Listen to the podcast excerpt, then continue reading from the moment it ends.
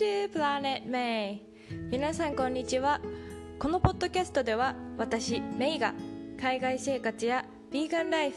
バイリンガル教育読書を通して学んだことをメキシコからお届けしています。皆さん今日はどんな一日をお過ごしでしょうか？私は昨日からメキシコの新しい宿で過ごしてるんですけれどもあの今いる町はラパースっていう、えー、ピースっていう意味の平和っていう意味の町なんですけどここはあの実は数週間前にも滞在してたんですけどもうすっごくすっごくすっごく素敵な街でビーガンとかベジタリアンフレンドリーのお店もすごく多かったりあと街のサイズがですね、まあ、大きすぎず小さすぎずとっても心地がよくって海がすぐそばにありつつもまあ、あのカフェとか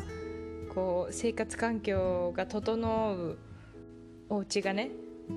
多かったりしてすごく住みやすいところなので、はい、そこに来てます。でその前の宿がですね、まあ、結構大変な場所でして夜ご飯を食べて宿に戻ってきたら突然街全体がこう停電するっていうあの経験をしたりですとかもうなんかの突然真っ暗になってあなんだなんだ停電だと思ってこうバルコニー出たらもう目の前のあの海までも全部の街が真っ暗になってたんですよね。なんかの街灯とかももちろん含めて。なかなかそういうのってねなかなかないなと思って、はい。まあ、あのその後はね、えー、何時間かして復旧して、まあ、w i f i もね問題なく使えるようになったのでよかったんですけどあとはあの海の近くに泊まることが多いのでこうシャワーのねお水がこう海水の味がするとか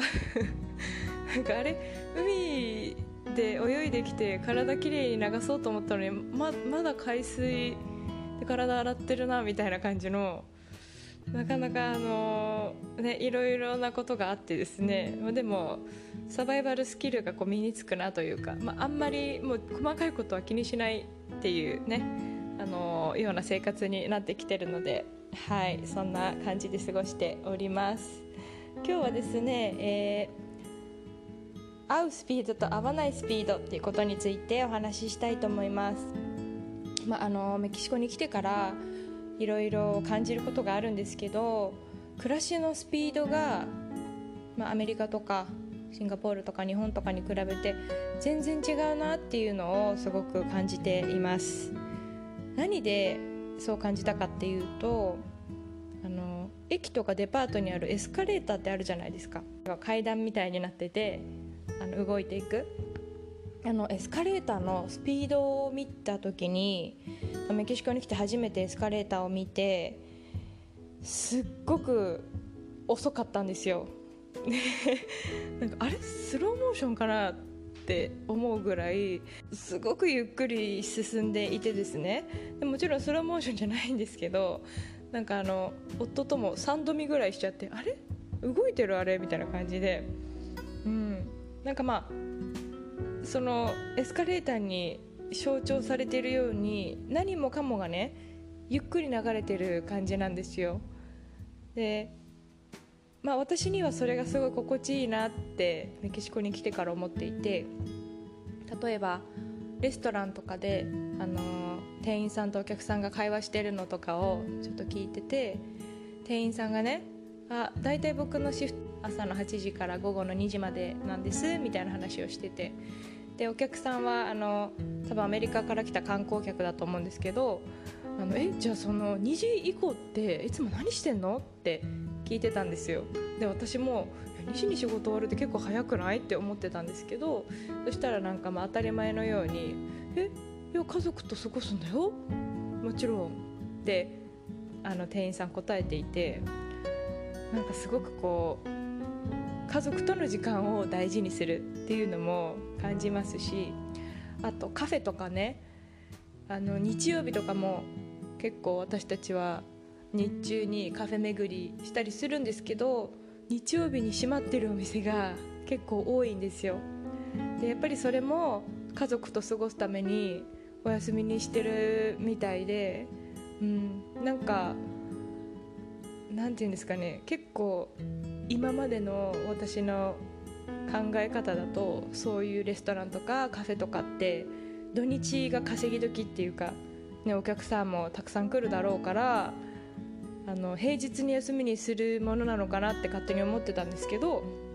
全然そうじゃなくて、うん、自分たちも休む時は休むっていうのがねすごくはっきりしてるのででもそれもすごく私は好きだなって、うん、思います。一方でシンガポールのエスカレーターってめちゃくちゃスピードが速いんですね。で初めてあのシンガポールに引っ越してきてエスカレーターに乗った時にもう速すぎてあの上半身がこれ取り残されるかと思ったというかこう反り返るっていうんですかね。なんか、まあ、それぐらい足だけこう持ってかれるみたいな感じの速さで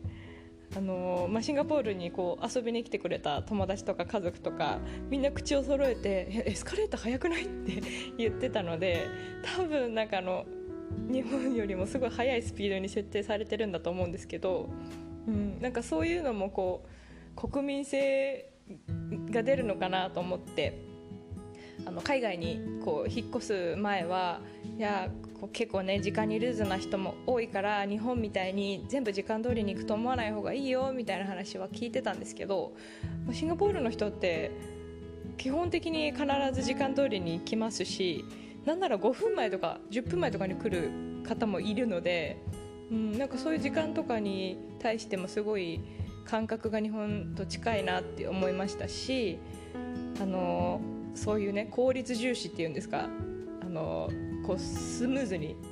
できる生活できるようにっていう工夫が、まあ、エスカレーターだけじゃなくってあのところどころで、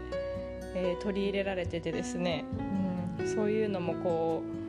う、ね、暮らしのスピードが違うなって感じました。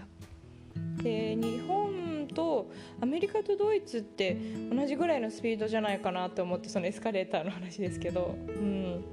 もちろんエスカレーターがあんまりないようなあの国とか旅行した時にはちょっとその注目できなかったんですけど今まででやっぱりメキシコとシンガポールがその速さスピードが違うなって感じた場所でした。はいあのこれ海外から聞いてくださってる方もいると思うので皆さんの住んでらっしゃる国のエスカレーターのスピードとかあの暮らしのスピードはいかがでしょうか、東京ってねすごいこうまあ、特に都心部って歩くスピードがめちゃくちゃ速い人が多いと思うんですよね。で私もあの渋谷とか人にぶつからないように最速で歩くスキルをね身につけてこうカカカカってすごい進んで歩いていった記憶があるんですけどあの一番最初に勤めてた小学校の校長と朝たまたま学校に向かう時に道で会った時にあのこの辺でそんなスピードで歩く人いないよって言われてだからなんかまあ場所によってももちろんスピードって全然違うんだろうなって思うんですけれどもうん。あと日本の電車もう1分遅れるとこうあの申し訳ありませんみたいなアナウンスが続けて流れるっていうのも一時帰国した時になんかあすごいそんな謝らないでいいのにって今までは当たり前と思ってたんですけどなんかすごくこう違和感というかそんなに言わないでくださいって言いたくなっちゃうようなあの感覚があったのを覚えててあと山手線とかの電車の中の電子掲示板っていうんですか？次の駅のことをこうモニターで映してくれたりとかあと CM とかもすごい流れて情報がめちゃめちゃ多いですよね電車に乗ってても。うん、でやっぱりなんかそのどんな環境で育ってきたかっていうのがまあ、そのスピードとか時間の感覚に影響してるなっていうのはすごく思ってて私カナダであの勉強してた時にこう南米の子とかヨーロッパの子とか他のアジアの国の子とかと待ち合わせをねよくしてたんですけど、まあ、時間通りに来るのって、まあ、ほとんど必ず日本出身の私とあとあのドイツ出身の友達だったんですけどなんか結構ねあの南米の子とかってその時間になったら電話かかってきて「ああ今出るところ」みたいな感じのあの緩めなね感覚だったりとか、うん、でもまああのどんな環境で育ってきたかっていうのが影響すると思うんですけどでも必ずしもそれがこう自分に合うわけではないなっていうのはすごい思っていてだから私はこのメキシコのゆったりした感じがすごい好きだしそれもすごい合ってるなって思うのでまあこう大人になっていろんなところを旅してみて自分に合うスピードを見つけたらいいんじゃないかなって結構ね今忙しく過ごしている方とか合わないなって思ってる方もいるかもしれないので、まず自分に合うスピードを、まあ、家の中からでも始めてみるとか っていう風にしたらいいんじゃないかなと思いました。はいそれでは今日も最後まで聞いてくださってありがとうございました素敵な一日をお過ごしくださいまた次回の配信でお会いしましょう See you next time!